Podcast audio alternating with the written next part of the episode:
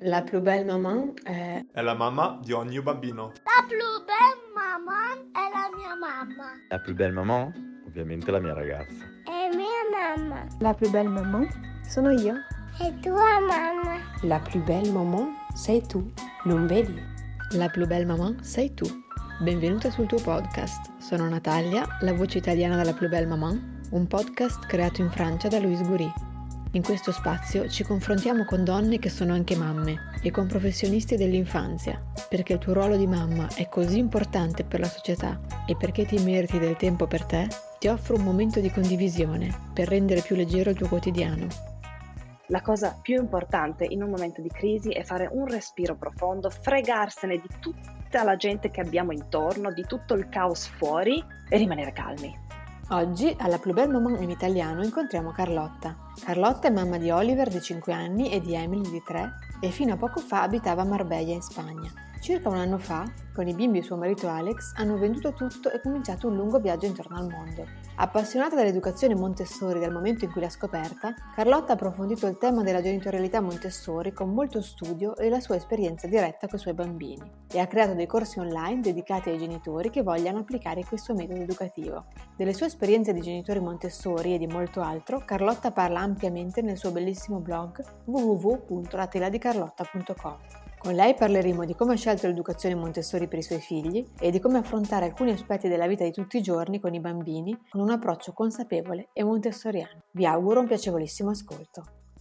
Ciao Carlotta e benvenuta alla Plus Belle Maman in italiano. Grazie per aver accettato di fare questa intervista con me. Io leggo il tuo blog e seguo da un po' di tempo la bella storia della tua famiglia. Mi fa particolarmente piacere averti qui alla Plus Belle Maman in italiano per condividere con noi la tua esperienza. Come prima domanda ti chiederei come sei entrata in contatto con l'educazione Montessori e cosa ti ha colpito di questo approccio educativo. Allora, innanzitutto eh, grazie mille per l'invito, grazie a te, mi fa moltissimo piacere essere qui. E poi ti devo subito dire che per questa domanda um, io potrei parlare probabilmente per delle ore, quindi se vedi che mi dilungo troppo tu fermami, senza problemi, mi dici Carlotta basta. allora, come sono entrata in contatto con l'educazione Montessori è una storia divertente, a dire il vero, perché tutto il mio percorso Montessori è iniziato con un rifiuto. Io ero incinta di Oliver, che è il mio primo figlio che ora ha 5 anni, ed ero all'ottavo mese più o meno. E noi non avevamo ancora preparato la cameretta perché Oliver sarebbe stato in camera con noi, eccetera, eccetera, i primi mesi. Una sera mio marito arriva a casa e mi dice dal nulla: Ma senti, ma perché non mettiamo Oliver a dormire in un materasso per terra? Non ti sembra molto più logico e sicuro? Io lo guardo e gli faccio: Ma tu sei pazzo? Pensi davvero che io metterei mio figlio a dormire per terra? E lui, che aveva già capito come parlare ad una donna incinta di otto mesi, mi dice: No, no, ma non ti preoccupare, era solo per dire, è qualcosa che ho letto in giro, si chiama Monte, Monte, Monte qualcosa, italiano. E io l'ho guardato e gli ho detto: Ma Montessori?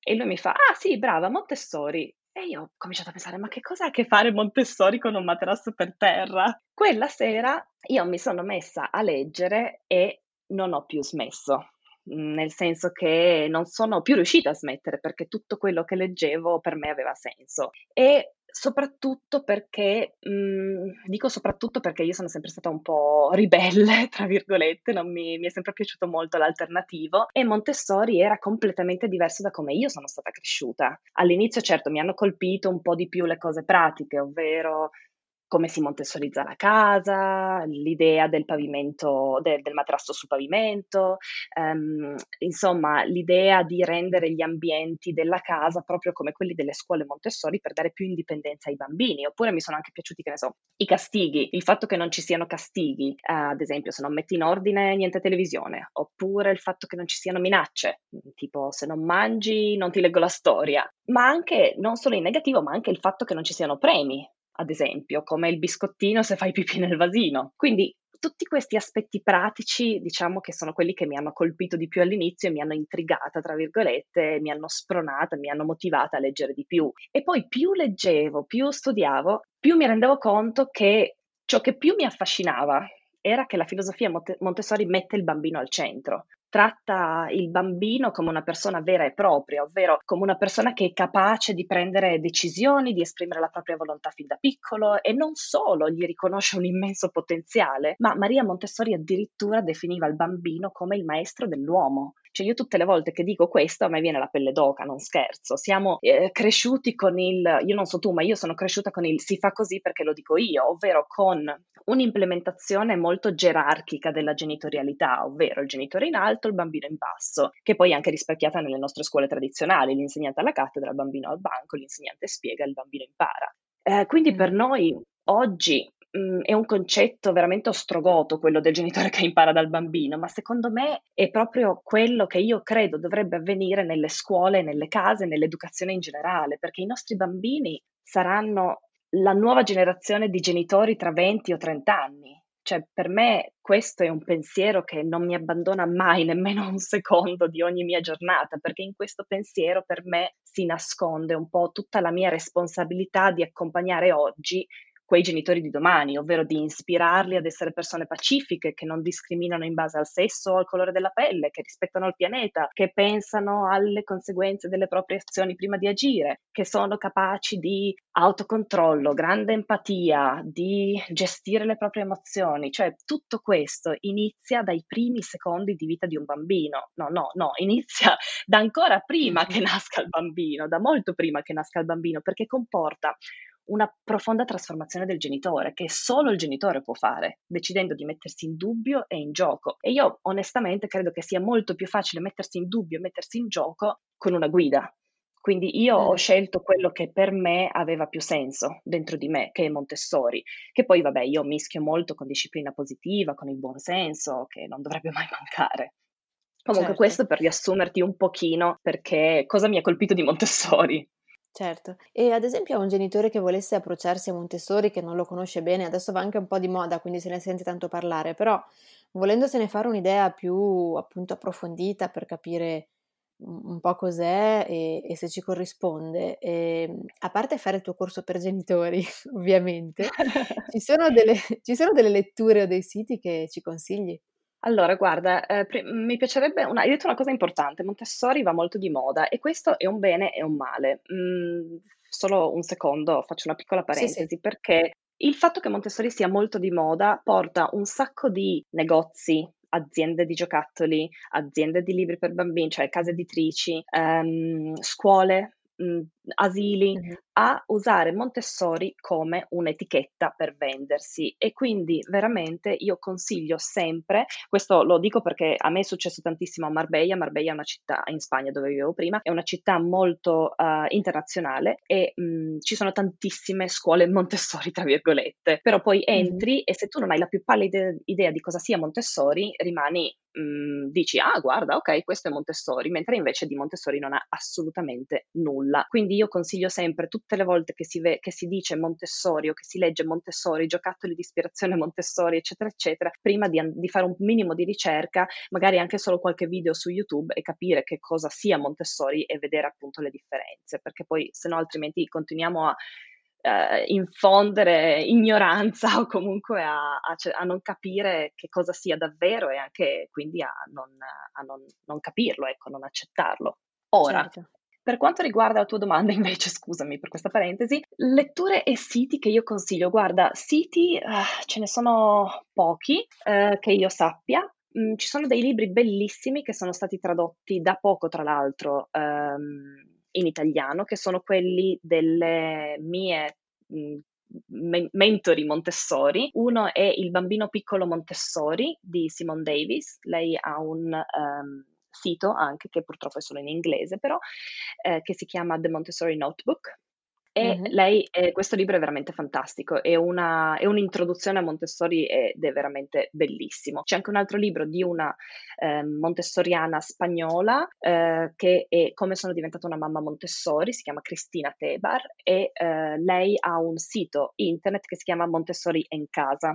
Mm-hmm. però appunto è solo in spagnolo e qualche parte in inglese. Però appunto in italiano eh, c'è mhmm, solo prettamente Montessori c'è veramente poco. Ovviamente, come dicevi prima, ci sono i miei corsi online che um, sono, certo. tra virgolette, i corsi che io avrei voluto trovare quando, quando sono ho iniziato il mio percorso di mamma Montessori, ma sì, ce ne sono veramente pochi. C'è un libro in particolare che per me è un po' la Bibbia, non mi piace usare questa espressione, ma è veramente un, eh, un resoconto bellissimo della filosofia Montessori che però è solo in spagnolo per ora. Si chiama Educar en la Felicidad di Marta Prada e se c'è qualche editore che ci sta ascoltando, traducetelo per favore in italiano perché ce n'è bisogno. E poi, vabbè, ovviamente ci sono tutti i libri di Maria Montessori.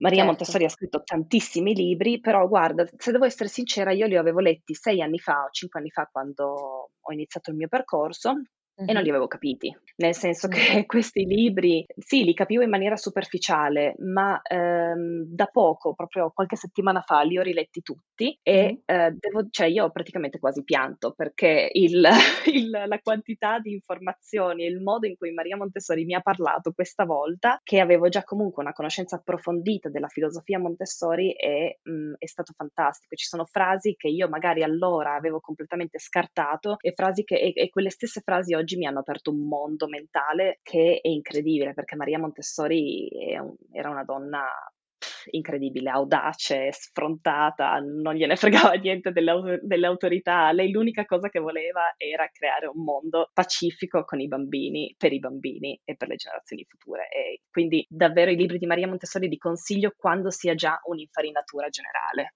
Okay, grazie. Allora poi mettiamo tutti i riferimenti de di Sì. questi libri che hai citato nel nella descrizione dell'episodio. Ehm, invece mi piacerebbe molto lasciare alle nostre ascoltatrici alcuni strumenti e trucchetti, diciamo, per aiutarle a affrontare delle situazioni Mhm. tipiche che succedono con i bambini. Visto che hai una grande esperienza, ti volevo chiedere qualche consiglio e inizierei dal classico momento del capriccio o cosiddetto, ca- cosiddetto capriccio, perché anche qua si apre una parentesi. Come li affronti e cosa ti aiuta nel momento della crisi a comprendere il bambino? Ecco, bravissima, io mi allaccio subito alla tua parentesi e lo dico innanzitutto, tu lo sapevi già, io credo, Eh sì. e dico innanzitutto che bisogna eliminare la parola capricci, perché ehm, la parola capricci ha un'accezione negativa, mentre la crisi, il capriccio di per sé, tra virgolette, non è negativo, è semplicemente una richiesta d'aiuto di un bambino che ha trovato un ostacolo sul suo sviluppo, sul suo percorso di sviluppo e lo esprime come può, a volte gridando, a volte piangendo, a volte rotolandosi sul pavimento del supermercato, a volte picchiando, a volte mordendo. Quindi il capriccio, la parola capriccio, io credo che ehm, dia veramente un'accezione negativa all'esperienza che il genitore vive quando suo figlio piange disperato sul, cioè piange disperato, o si arrabbia o grida o picchia, mentre invece bisognerebbe iniziare a vedere questi momenti come opportunità di apprendimento, opportunità di connessioni e quindi io normalmente con i miei figli i miei figli non credo che conoscano nemmeno la parola capricci, non sanno che cosa, che cosa significhi, ma eh, io li chiamo eh, crisi. Quindi in questa, adesso quando, quando parliamo magari mi ascolterai mi, dire la parola, mi sentirai dire la parola crisi, eh, con quella parola io intendo capricci, perché secondo me cambiare la mentalità inizia dal cambiare il dialogo e quindi invito i genitori veramente ad eliminare questa parola dal loro vocabolario per iniziare a cercare di vedere anche il- l'esperienza del capriccio non come negativo ma come un'opportunità. Ora, che cosa fare a livello pratico? Perché mh, io eh, amo, adoro la filosofia Montessori, ma la filosofia Montessori è tutta molto teorica, quindi io quello che cerco di fare nei miei corsi è portare la pratica, apportare la Mhm. pratica della mia esperienza di madre. Quindi, che cosa fare in un momento di crisi? Allora, prima di tutto, la cosa che funziona sempre è, eh, io dico sempre, non c'è una formula magica purtroppo, però c'è una cosa che funziona sempre ed è rimanere calmi. Rimanere calmi. Noi genitori dobbiamo rimanere calmi perché ci sono questi neuroni specchio nel nostro cervello che ehm, ci dicono, ehm, diciamo che riflettono il comportamento e le azioni e le emozioni della persona che abbiamo davanti. Se nostro figlio è in crisi e noi aumentiamo il volume, lui cosa fa? Automaticamente am- aumenta il volume. Se noi aumentiamo il volume, lui aumenta il volume e andiamo avanti così ed è un gioco a, diventa una lotta di potere che non ha nessun beneficio per nessuna delle due parti. Quindi, visto che siamo noi genitori, quelli che siamo capaci di controllare la nostra volontà, la cosa più importante in un momento di crisi è fare un respiro profondo, fregarsene di tutta la gente che abbiamo intorno, di tutto il caos fuori e rimanere calmi e concentrarci su quello che è veramente importante, ovvero come aiuto mio figlio. perché in quel Mh. momento nostro figlio ha bisogno d'aiuto. In quel momento Mh. nostro figlio ha bisogno di noi e gua e ha bisogno di una noi siamo i "capitani della barca" tra virgolette. Lui ci guarda e ci dice: "Che cosa faccio in questo momento? Sono in balia delle mie emozioni, aiutami". Quindi prima di tutto rimanere calmi, poi tantissima empatia, anche per le cose più stupide, per le cose più banali nella nostra mente, perché ad esempio, che ne so, l mhmm, gli diamo la pasta al pomodoro, ma lui la voleva in bianco. Crisi totale. A noi questa crisi sembra banale, il motivo di questa crisi sembra banale, ma il bambino vive tutto al 100%. In quel momento lui non vuole il pomodoro. E se non vuole il pomodoro, magari, mhmm, per lui è veramente molto importante non avere il pomodoro nella pasta. Quindi la cosa più importante in quel momento è aspettare che la crisi passi.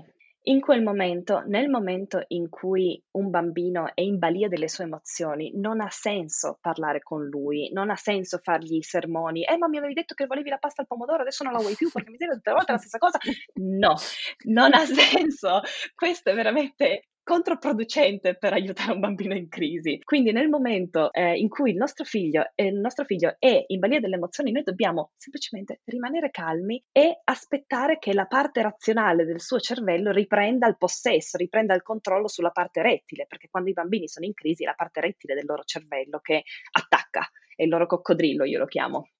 Quindi in quel momento bisogna aspettare che si calmi, bisogna stare lì con lui, bisogna, mhmm, dire: "Ti capisco", bisogna dire: "Sono qui, ti sono vicina, vuoi un abbraccio?" E poi parlarne quando riacquista il controllo delle sue emozioni, quando si calma. Normalmente c'è un una mhmm, un segno, un segnale insomma che io noto sempre nei miei bambini e in tutti i bambini che ho conosciuto finora, ovvero nel momento in cui il bambino è pronto per il dialogo, anche se sta ancora piangendo, fa tipo un un respiro un po' più profondo, tipo e quindi quello per me è sempre il segnale che dice: "Okay, ci siamo, ci siamo, ce l'abbiamo fatta, adesso possiamo parlare". E poi in quel momento dopo parleremo e potremo spiegare: "Okay, tu volevi la pasta al pomodoro, v c non volevi il pomodoro nella pasta, ma avevi io te l'ho chiesto prima se volevi il pomodoro o no e tu mi hai detto di sì. Cosa fa cosa potremmo fare la prossima volta? Magari potrem potresti pensarci un po' di più o, ehm, potremmo, che ne so, una volta che tu mi dici: "Okay, voglio il pomodoro", io magari ho sbagliato, dovevo chiedertelo e assicurarmi che tu volessi davvero che non volessi davvero il pomodoro. Quindi,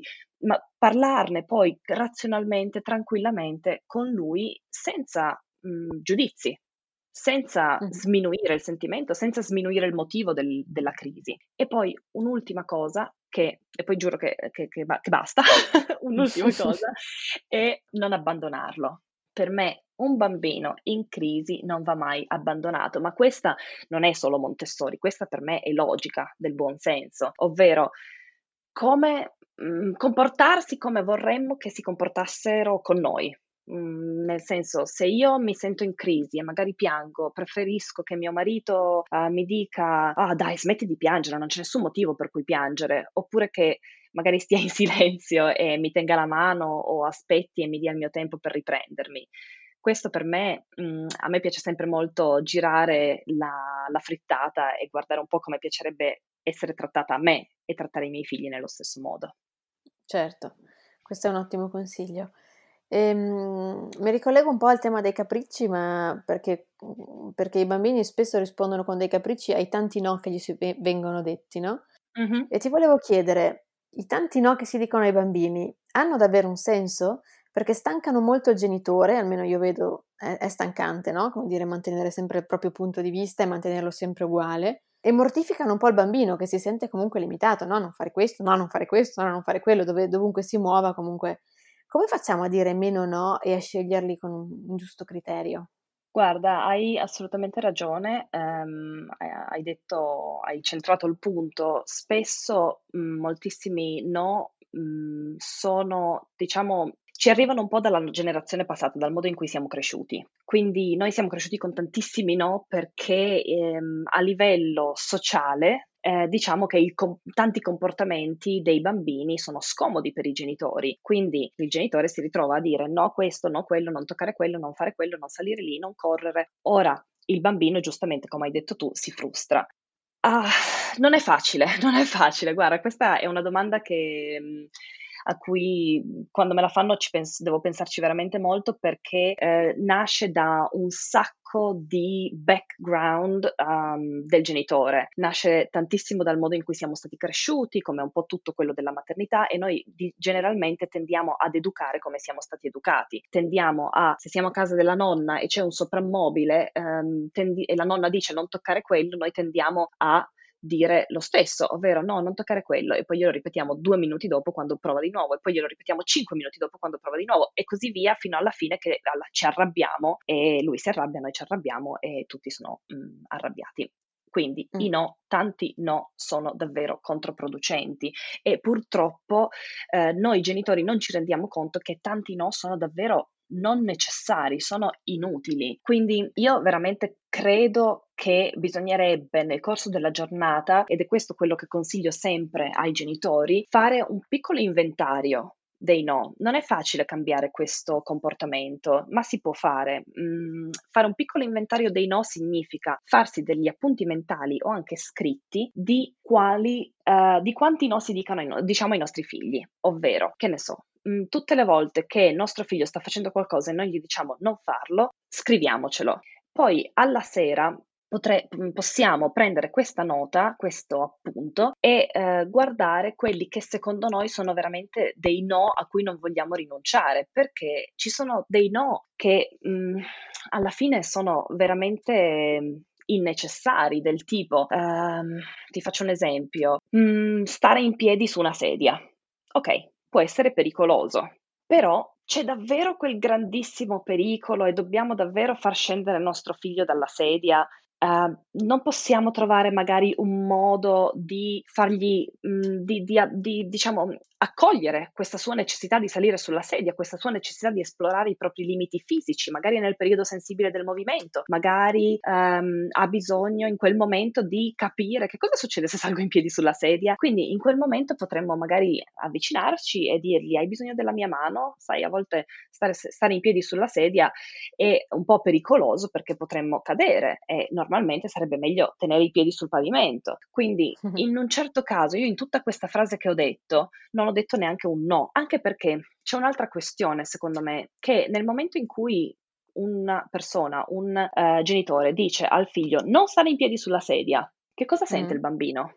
Stare in piedi sulla sedia. Il non si perde. Nella mente del bambino il non si perde. Quindi per me una cosa, una, un trucco veramente che funziona tantissimo è mh, girare la frase in positivo, quindi invece di dire non stare in piedi sulla sedia, possiamo dire stiamo seduti sulla sedia, oppure possiamo dire uh, possiamo sederci sul divano, oppure possiamo dire possiamo stare in piedi sul tappeto. Quindi cercare di rigirare i no um, in maniera positiva. Poi ovviamente ci sono dei no che sono assolutamente necessari, i no ad esempio che in- coinvolgono tra virgolette la sicurezza, che coinvolgono il rispetto. Se mio figlio sta per andare a toccare eh, so, sta per mettere la mano sulla stufa incandescente, eh, ovviamente quello è un no forte ed è un no che sale spontaneo, esce spontaneo, non, può, non, possiamo evitarlo, nel senso in quel momento è nostra, il nostro istinto di, di,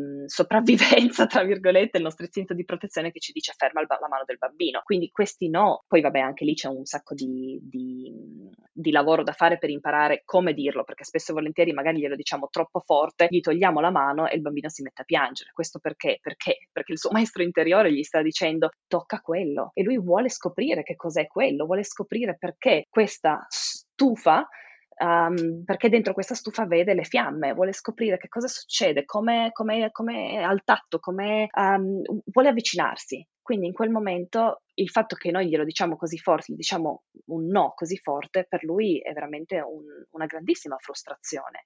E quindi anche lì ci sono altri modi, piano piano possiamo imparare magari a prevenire quindi magari a mh, mm, spiegare prima e provare quando la stufa è un po' è appena calda o comunque calda ma da non bruciarsi, possiamo spiegare, guarda, questa stufa è comunque un, uh, un, un, un punto incandescente della casa, dobbiamo, non, se la tocchiamo possiamo bruciarci, poi dobbiamo andare al pronto soccorso. Quindi ci sono vari modi, però in generale se riuscissimo ad evitare molti, molti dei no che diciamo nel, nel corso della giornata, io sono sicura che eviteremmo anche tantissime lotte di potere.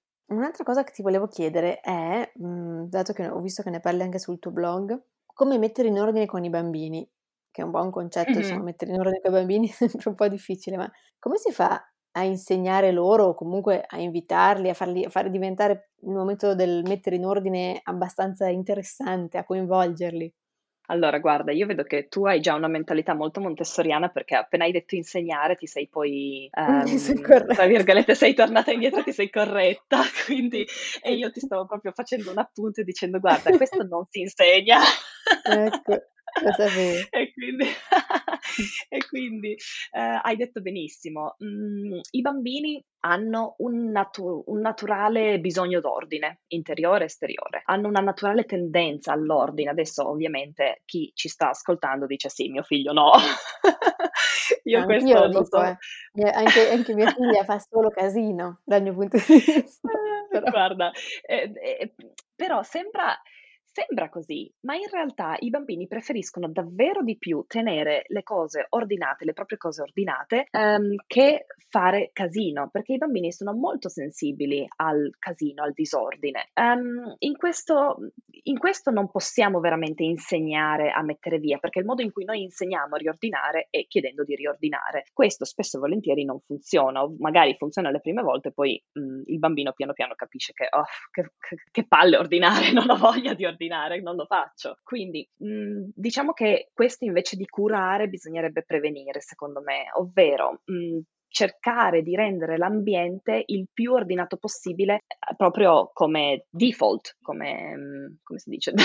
Aiutami. Di base, di base. Ecco, brava, di base l'ambiente dovrebbe essere eh, più ordinato. Bisognerebbe cercare di evitare eh, ceste e scatole, perché le ceste e, e le scatole dove noi buttiamo tutti i giocattoli, sì, è vero che è molto facile riordinare, ma promuovono il disordine, perché cosa succede quando un bambino pensa, "Mm, voglio quella macchinina verde con la scritta sul fianco, ok, la vado a cercare, giro la cesta e poi tutto quel disordine, il bambino deve metterlo in ordine e tutto quel disordine il bambino lo vede e dice "Mm, no, no, no, mamma, io non, troppo. metto in ordine. Esatto, è troppo, si frustra, non ce la fa, non è, non- non è in grado. Ora, se quella macchinina fosse stata sulla mensola e fosse stata una dei- uno dei pochi giochi sulle mensole dei nostri figli, non, av- non ci sarebbe stato nessun problema, non ci sarebbe stato il giro la cesta per terra e poi devo riordinare. Avrebbe preso la macchinina, avrebbe giocato e poi magari l'avrebbe anche rimessa a posto perché nel momento in cui offriamo ordine al bambino, il bambino risponde con ordine ed è per questo che in una scuola Montessori tu vedi che tutti i materiali, eh, le attività che si fanno si chiamano materiali in una scuola Montessori, tutti i materiali sono ordinati in maniera molto bella, tra l'altro anche molto bella esteticamente sulle mensole. Perché? Perché i bambini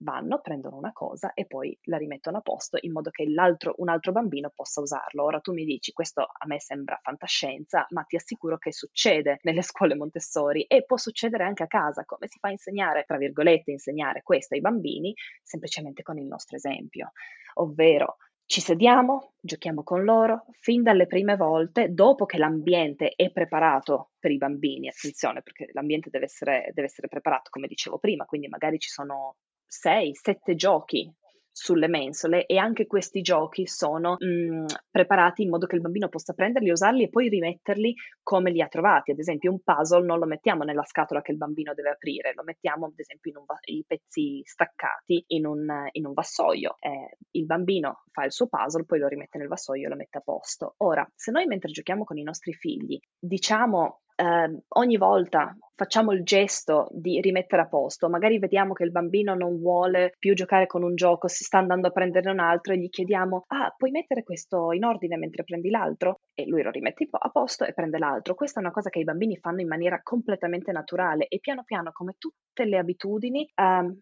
che diciamo richiedono tempo, piano piano diventa una abitudine e il bambino non si domanda più metto in ordine o non metto in ordine, diventa naturale. Ora, cosa fare con un bambino che già non mette in ordine? Qua eh, ci vuole molta più pazienza perché io ti parlo appunto di iniziare da, fin da piccoli con, questo, con il nostro esempio, però nel momento in cui magari non l'abbiamo fatto fin da piccoli ci, ci ritroviamo comunque con queste lotte di potere del bambino che non vuole mettere in ordine. È totalmente normale, non è divertente mettere in ordine, però appunto nel momento in cui ci ritroviamo così dobbiamo fare passi, pa- piccoli passi, ovvero possiamo dare delle opzioni, eh, possiamo, mm, possiamo ad esempio, che ne so, eh, li aiutiamo, offriamo il nostro aiuto e diciamo vieni ti aiuto a mettere in ordine oppure mi aiuti a mettere in ordine? Andiamo lì insieme cominciamo se vediamo che il bambino non sta facendo niente possiamo convincere possiamo dargli opzioni o ad esempio chiedere ok um, quale giocattolo vuoi mettere in ordine tu? Uh, quale pezzo vuoi prendere? Anche un se prende solo un pezzo e lo mette nel vassoio o lo mette eh, sulla mensola, quello è un piccolo progresso. E quindi poco a poco è un lavoro di grandissima, grandissima, grandissima pazienza, ma noi educhiamo sempre a lungo termine. Quindi ehm, cerchiamo sempre di, eh, di, pensare, ok, se io faccio questo piccolo passo oggi, domani mi ritrovo che sono al fondo della strada. Quindi guardiamo sempre ai piccoli progressi piuttosto che al risultato, guardiamo un po' il percorso piuttosto che la meta. Benissimo, grazie mille. Ti ringrazio per questi preziosi consigli e nel preparare le domande per l'intervista con te io mi sono resa conto di avere veramente troppe cose da chiederti per farle stare in una sola puntata, come ti avevo già anticipato, e ho deciso di spezzare in due l'intervista. Quindi, care ascoltatrici, ci ritroviamo tra due settimane di nuovo con Carlotta per parlare ancora di genitorialità Montessori e parleremo anche della super esperienza che sta facendo Carlotta in giro per il mondo e di come l'approccio montessoriano possa essere molto utile anche nel viaggiare con i bambini. Vero. Grazie Carlotta intanto. Grazie a te Natalia, a presto. Se ti è piaciuto questo episodio, ti propongo di abbonarti al podcast e di mettere 5 stelline su iTunes. Queste stelline permetteranno alla Plus Belle Maman in italiano di arrivare lontano. Ti invito anche a seguirci su Instagram, il profilo è la maman e a visitare il sito internet www.laplusbellemaman.com.